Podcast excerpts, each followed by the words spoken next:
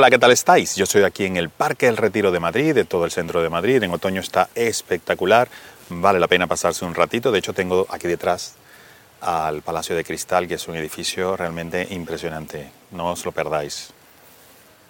Y es que este sitio es ideal para eso, para relajarse y también buscarse uno mismo.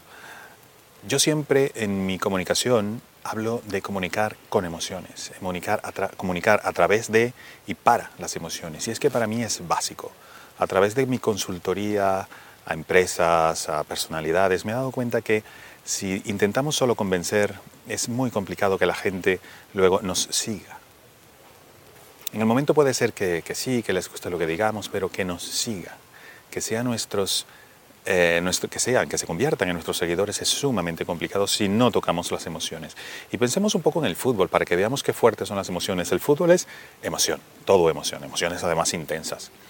A ver si podemos convencer a alguien solamente con argumentos que se cambie de equipo. Que en vez de ser un hincha del Real Madrid se pase al Atlético de Madrid o viceversa. Hablando de Madrid porque estoy en Madrid. Es muy complicado que sí. Y eso que podemos decirle en mil argumentos, que pierde, que gasta mucho dinero, imaginemos que, no sé, el equipo cae en una racha de 40 partidos perdidos y da igual. Como dicen los seguidores del Betis, man que pierda. Seguirán allí porque la emoción, porque ese escudo, porque esos colores, porque esa historia, porque esa reputación les llega al alma, al alma.